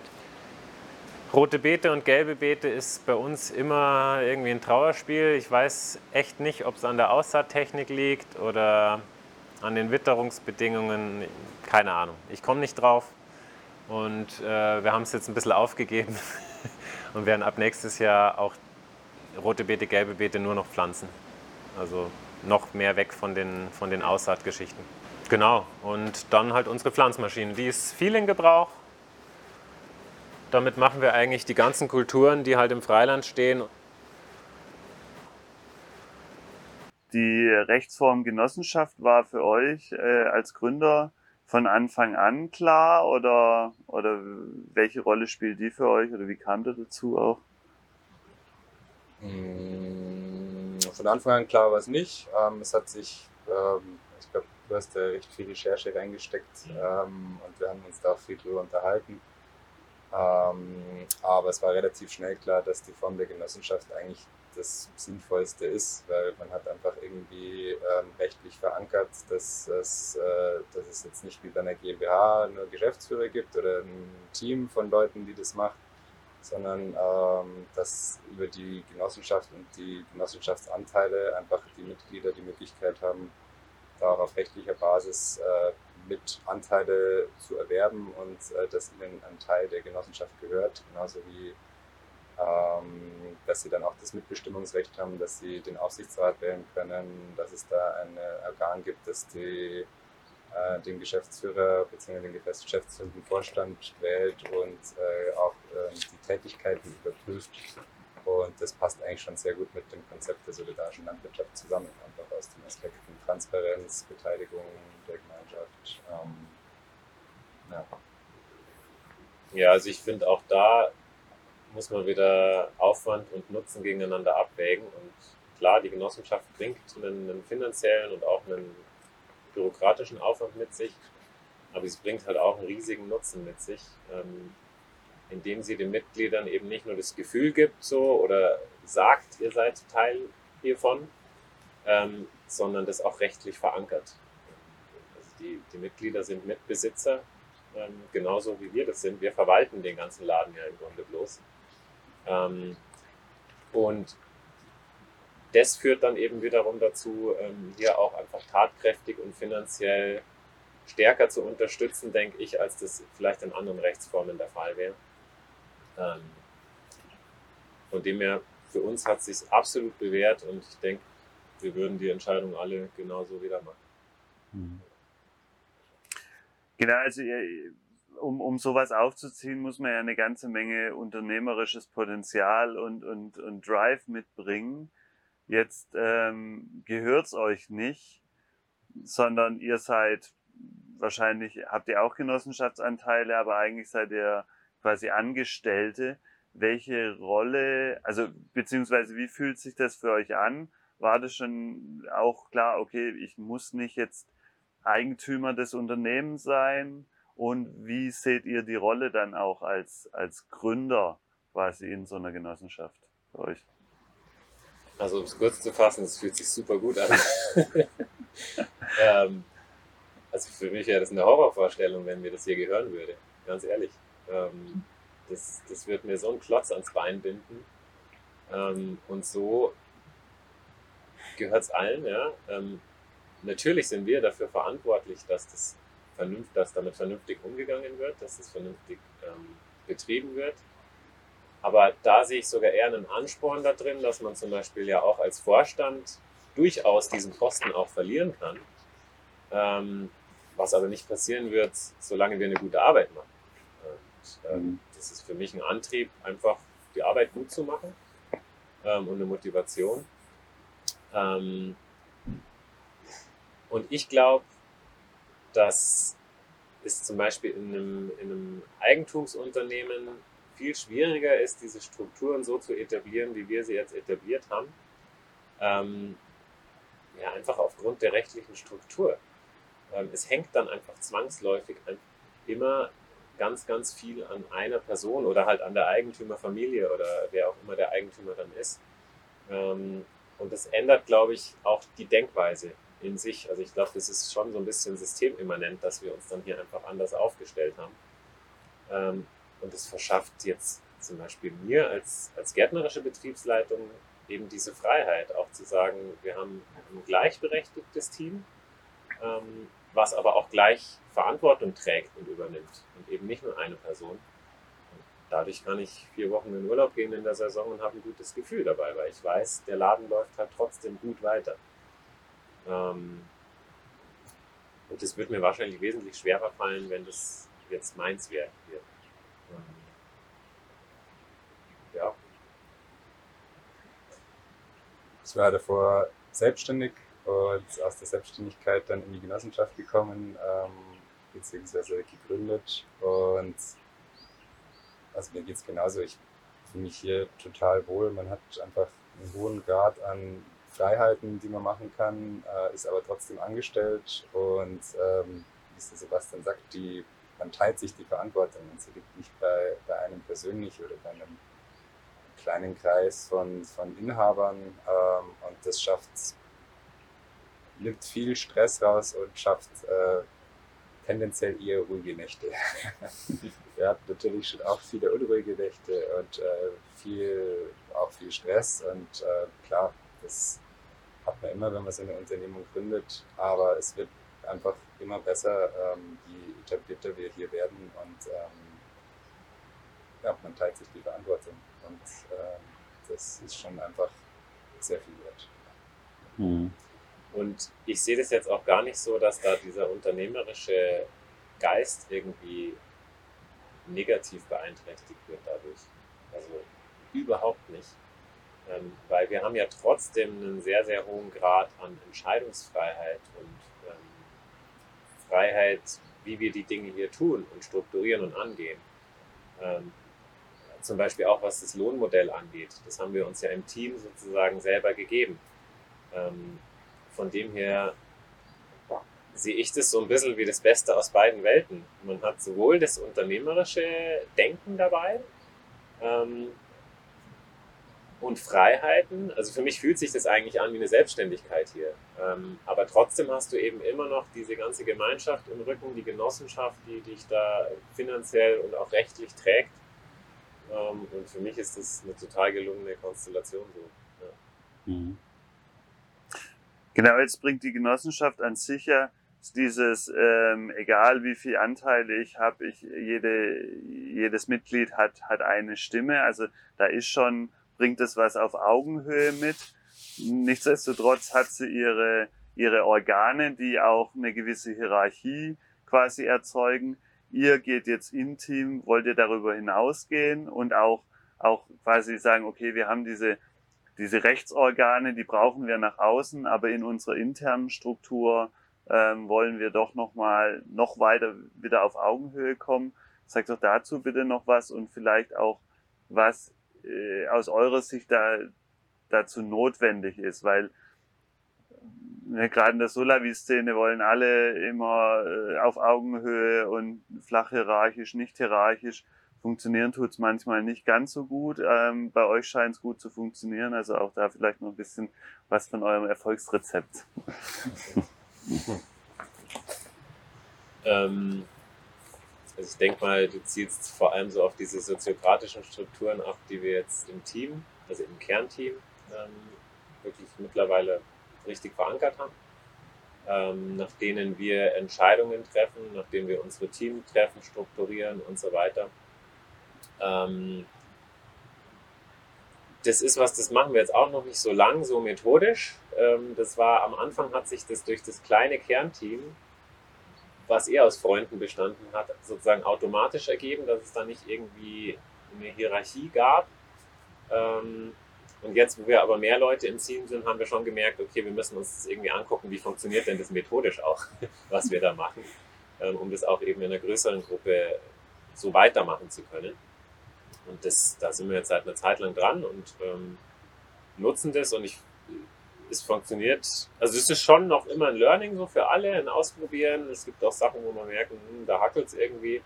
Ähm, aber insgesamt sind wir da, glaube ich, auf einem sehr guten Weg. Und ähm, also ich glaube, das soziokratische Modell jetzt im Detail zu erklären, geht ein bisschen weit. Ähm, wen das interessiert, der kann ja halt eine eigene Recherche betreiben. Ähm, aber danach richten wir uns auch in den Entscheidungen im Team. Und es geht auch so weit, dass zum Beispiel eine, eine Personalentscheidung, die trefft nicht ich oder der Nick oder irgendwie der Vorstand oder sowas, sondern das trifft immer das Team gemeinsam. Ähm, alles, was das Personal betrifft, alles, was irgendwie größere Umstrukturierungsprozesse betrifft, ähm, was größere Entscheidungen innerhalb der Gärtnerei betrifft, das wird immer im Gesamtteam entschieden. Ähm, was wir jetzt neu machen, ist, äh, dass wir auch keine Personalgespräche in dem Sinne führen, also zwischen irgendwie Gärtnerin und Vorstand oder sowas. Ähm, weil wir gemerkt haben, dass das passt überhaupt nicht äh, in die Struktur rein, wie wir eigentlich zusammenarbeiten. Das macht überhaupt keinen Sinn, äh, wenn da ich als Einzelperson mit irgendwie einem Gärtner oder einer Gärtnerin ein Gespräch führe, weil die Entscheidungen, die daraus entstehen, werden ja eh im Team getroffen. Und Deswegen haben wir das jetzt komplett gestrichen und ersetzen das jetzt durch ein Entwicklungsgespräch. Ähm, sind wir allerdings auch noch mal ausprobieren, mal schauen, wie sich das bewährt. Äh, aber der Gedanke ist eben, dass man das Personalgespräch auch in die ganze Runde trägt ähm, und sich einfach gegenseitig Feedback gibt, jeder jedem sozusagen. Ähm, aber in einem, in einem geordneten Rahmen auch, in einem Raum, der dafür zur Verfügung steht. Und ähm, also die Idee kam sehr gut an bei allen. Wir müssen jetzt einfach mal gucken, wie sich das entwickelt und wie das läuft. Ja, die Grundlage, ähm, dass das Ganze so funktioniert, ist jetzt schon einfach klare Strukturen auch da, ähm, dass man einfach ähm, Team-Meetings hat, wo eine klare Agenda davor festgelegt ist, ähm, wo auch jeder seine Punkte nochmal einbringen kann, wo es dann auch einfach eine klar geregelte Gesprächsführung gibt, wo moderiert wird dass man nicht drei Stunden oder vier Stunden da sitzt und letztendlich komplett unsortiert aus dem Gespräch rausgeht, sondern dass einfach klar ist, was wird besprochen, ähm, dass man das auch möglichst effizient gestaltet, ähm, so viel Raum gibt wie nötig, aber nicht zu sehr abschweift. Und gegebenenfalls, wenn man sieht, dass da Themen noch äh, mehr ähm, oder mehr Gesprächsbedarf haben, dann lagert man das einfach in ein neues Treffen aus. Und ähm, so kommen wir da eigentlich schon sehr gut vorwärts. Ja, jedem ist klar, jeder kann sich vorbereiten auch, ähm, was, was jetzt an dem Treffen besprochen wird. Und ähm, ja, mal schauen, dass es nicht äh, zu sehr eskaliert. Das ist das eine. Und das andere, ähm, die Organe der Genossenschaft, die sind für uns schon auch ein Mehrwert, zum Beispiel der Aufsichtsrat. Da haben wir auch Strukturen geschaffen, ähm, dass der Aufsichtsrat und der Vorstand in den Treffen das einfach klar definiert ist, worüber diskutieren wir, worüber muss entschieden werden, was entscheidet der Aufsichtsrat, was entscheidet der Vorstand, was der geschäftsführende Vorstand.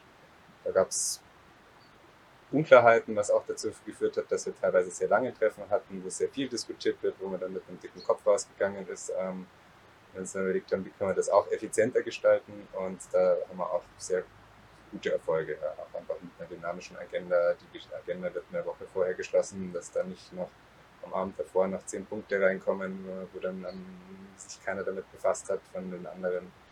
Und ähm, also auch da einfach wichtig, klare Strukturen und klar einfach klare Verantwortungsbereiche und ähm, klar festgelegt, ähm, wie man da miteinander kommuniziert. Und auch die Rollen einfach nochmal nachgeschärft. Ähm, also zum Beispiel die Rolle des Aufsichtsrats, die war so ein bisschen unklar und ähm, das ist jetzt einfach letztes Jahr nochmal zum Thema geworden und da haben wir uns in der Runde nochmal zusammengehockt und ähm, das einfach nochmal gemeinsam gesprochen, besprochen, so was ist eigentlich genau die Rolle des Aufsichtsrats, wo ist der Aufsichtsrat auch zustimmungspflichtig, also was müssen wir überhaupt mit dem Aufsichtsrat abklären. Ähm, und auch ganz klar, ähm, dass der Aufsichtsrat bei uns zwar rechtlich ein Kontrollgremium ist, die, die diese Aufgabe erfüllt er auch, aber in allererster Linie ist es ein Beratungsgremium. Und äh, in der Form schätzen wir das auch total. Und da sitzen echt kompetente Leute drin. Und ich bin davon überzeugt, dass auch deswegen wir an dem Punkt sind, weil der Aufsichtsrat da immer dieser Beratungsrolle total gut nachgekommen ist. Und auch immer noch mal so vielleicht unangenehme Fragen gestellt hat und so weiter, was uns dann dazu gezwungen hat, da doch noch mal vielleicht ein bisschen genauer drüber nachzudenken. Ähm, und so in diesem Paket, in dieser Zusammenarbeit kommen dann, glaube ich, echt gute Entscheidungen auch daraus. Also ist Fakt, weil die Entscheidungen oder wenn wir da ähm, Entscheidungen auch an die Genossenschaft kommunizieren, dann kommt da kaum irgendwie Gegenwind oder kritische Rückfragen, sondern es ist eigentlich alles abgedeckt und das zeigt für uns, ähm, dass wir da gute Arbeit im Vorfeld geleistet haben und ähm, dass die Mitglieder da auch dann einfach wieder das Vertrauen und die Transparenz haben. Mhm. Wenn ich euch so zuhöre und auch ähm, was ich so sehe, scheint die Genossenschaft ja eine wirklich gute Rechtsform, speziell auch für solidarische Landwirtschaftsmodelle zu sein. Wo ist denn eine Grenze? Also, ne, ich könnte mir vorstellen, für so eine 50 Mitglieder Solavi ist es vielleicht ein bisschen too much. Ähm, ja, wo seht ihr denn die Grenze beziehungsweise auch die Voraussetzungen, die ich brauche, damit es Sinn macht? Ähm, also es ist definitiv an die angestrebte Mitgliederzahl gekoppelt. Ähm, also wie wir haben wir jetzt schon gesagt, dass da einfach auch ein gewisser Kostenblock und ein Aufwand mit dranhängt an, diesem, an dieser Rechtsform. Und du brauchst eine gewisse Mindestgröße, damit das Ganze finanzierbar ist und auch gleichzeitig seine Vorteile dann halt irgendwie entfalten kann. Und da jetzt eine genaue Hausnummer zu nennen, ist, glaube ich, ein bisschen schwierig. Bei uns war es so, dass wir so ab 300 Mitgliedshaushalten auch wirtschaftlich in eine gute Zone gekommen sind und jetzt mit 450 läuft es richtig gut rund. Ähm, ich kenne ein paar andere Projekte, die auch vergleichbar sind von den Strukturen und den Größen und so weiter. Und die landen auch alle schon immer so bei dieser Mindestgröße von 300 Mitgliedshaushalten, eher ein bisschen mehr, damit dieses Genossenschaftsmodell wirklich sein volles Potenzial halt ähm, dann auch irgendwie entfalten kann. Ich glaube, drunter ist es einfach zu aufwendig und bringt zu viel Kosten mit sich. Genau, ihr habt äh, gesagt, ihr könntet hier wahrscheinlich euch äh, dreimal so groß machen, jetzt rein von, von der Nachfrage. Also ich sage mal, Nachfrage ist gerade nicht der limitierende Faktor und es gibt ja auch durchaus ähm, Solavi-Genossenschaften, die, die hoch hinaus wollen und äh, die Tausende anstreben. Ihr habt jetzt gesagt, nö, 450, das ist unsere Zielgröße. Vielleicht nochmal zwei, drei Worte dazu, warum, warum nicht wachsen? Also warum aus dieser Logik, die uns die Welt scheinbar aufzwängt, ähm, aussteigen? Und warum macht es so Sinn für euch? Ja, Gegenfrage, warum weiter wachsen? Gibt ja keinen Grund. Ähm, Bedarf zu befriedigen. Ja, also klar, gut, da kommen wir vielleicht gleich noch dazu. Ähm, also wir haben einfach hier eine Größe erreicht, wo wir wirtschaftlich funktionieren, ähm, wo das Team eine super angenehme Größe hat, ähm, wo die Gemeinschaft noch irgendwo überschaubar ist. Selbst da kennt man ja schon lange nicht mehr alle Leute. Ähm, wo die Fläche überschaubar ist, das ist psychologisch einfach total angenehm beim Gärtnern, wenn man da nicht riesen hektarweise irgendwie Karotten jäten muss und so. Ähm, also es ist einfach eine gesunde Größe. Und warum sollten wir die jetzt aufblähen, wenn das erstmal nicht notwendig ist? Ähm, beziehungsweise sogar mit Gefahren verbunden ist, äh, aus meiner Sicht. Ähm, zum einen müssten wir dann die Infrastruktur, also Waschhalle, Kühlung und so weiter, da müssten wir nochmal massiv investieren, womit wir dann nicht irgendwie einfach linear wachsen können, sondern wir hätten dann plötzlich so eine Stufe, dass wir dann irgendwie doch dann 700 oder 800 Haushalte bräuchten, um das wieder zu refinanzieren.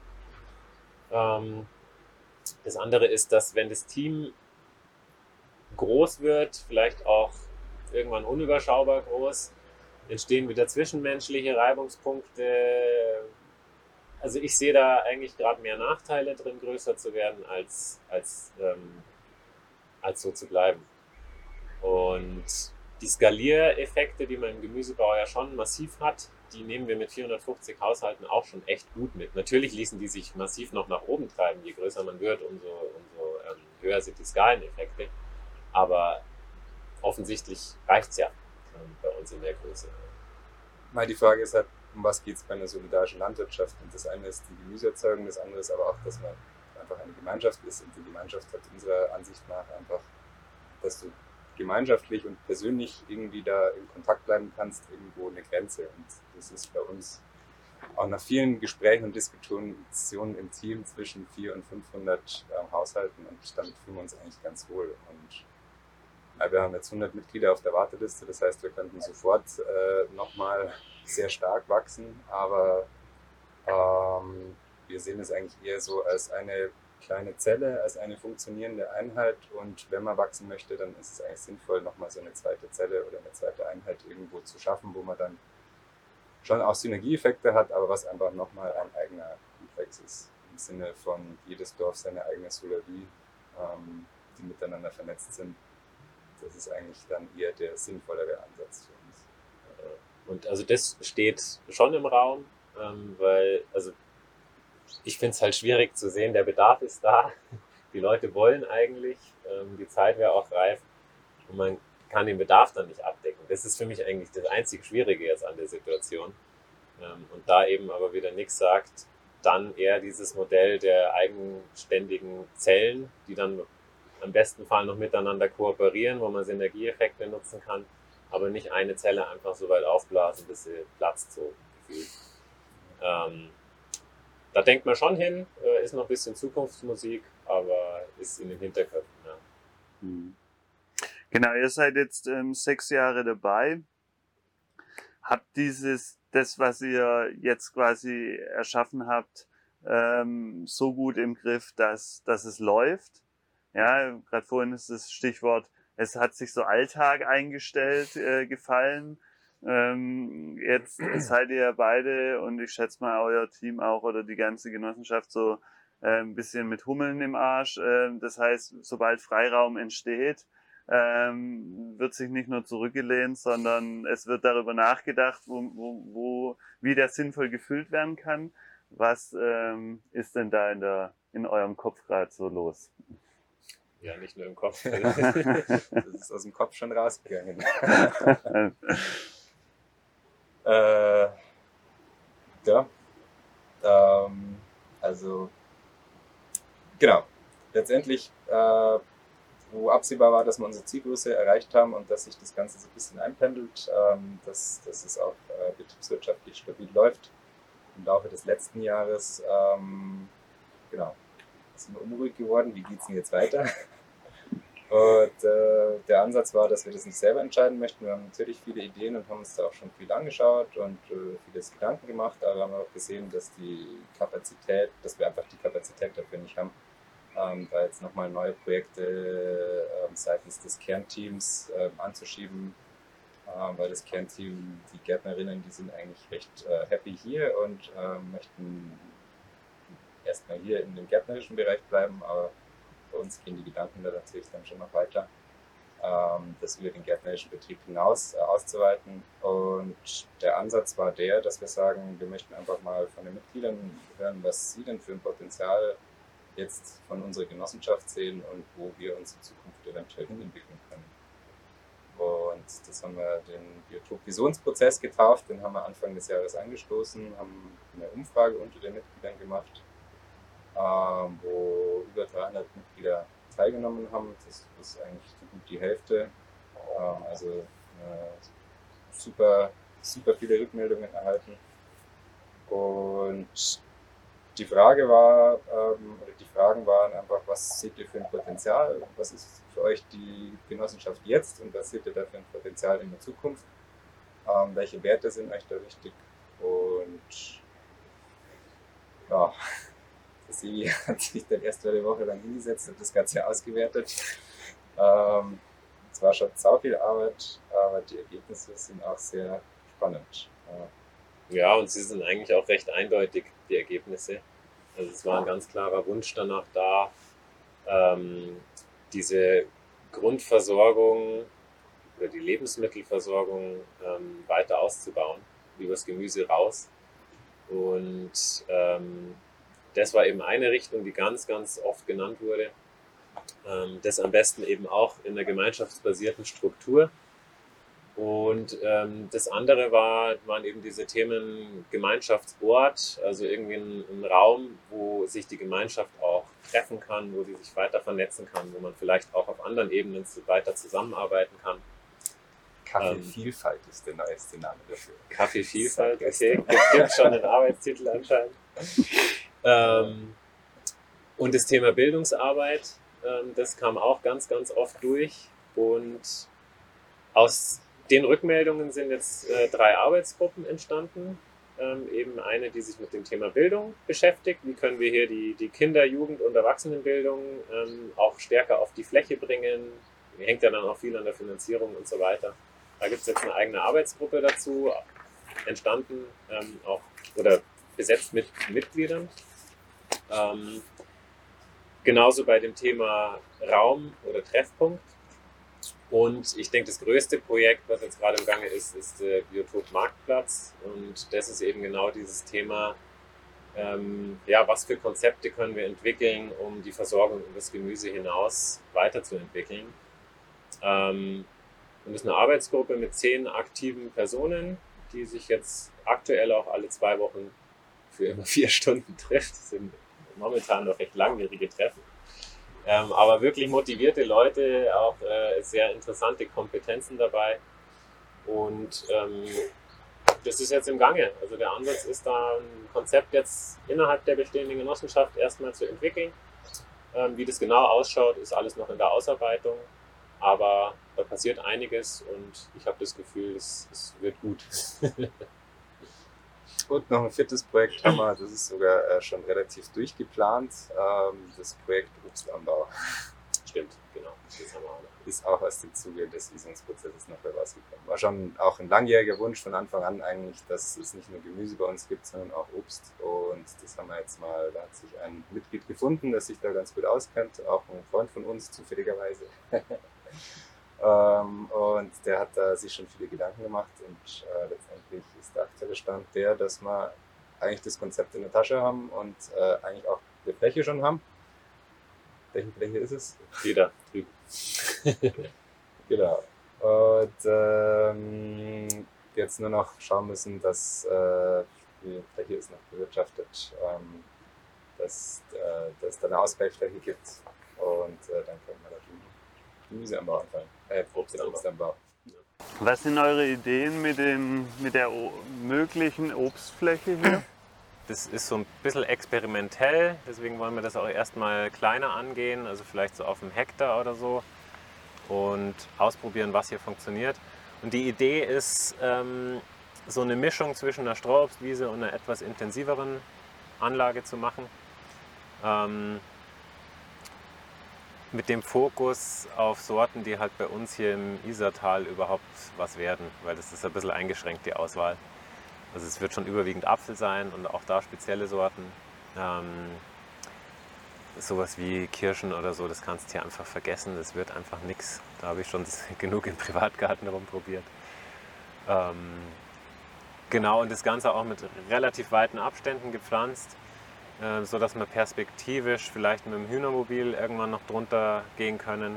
Aber das sind einfach, das sind jetzt erstmal so Zukunftsvisionen, Ideen, äh, mhm. Spielereien. Aber wir planen halt die Anlage jetzt schon so, dass das theoretisch irgendwann mal möglich wäre und wir uns da nichts verbauen.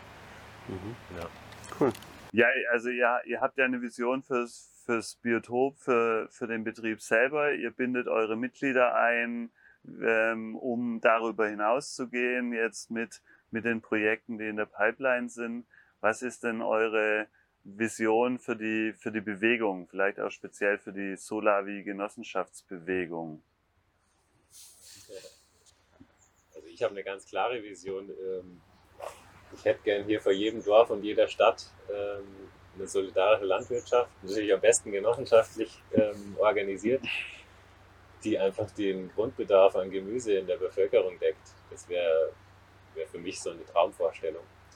Und ähm, dann am besten so flächendeckend, dass die Solavis sich untereinander auch noch vernetzen und kooperieren können, dass man da einfach Synergieeffekte auch, auch nutzt.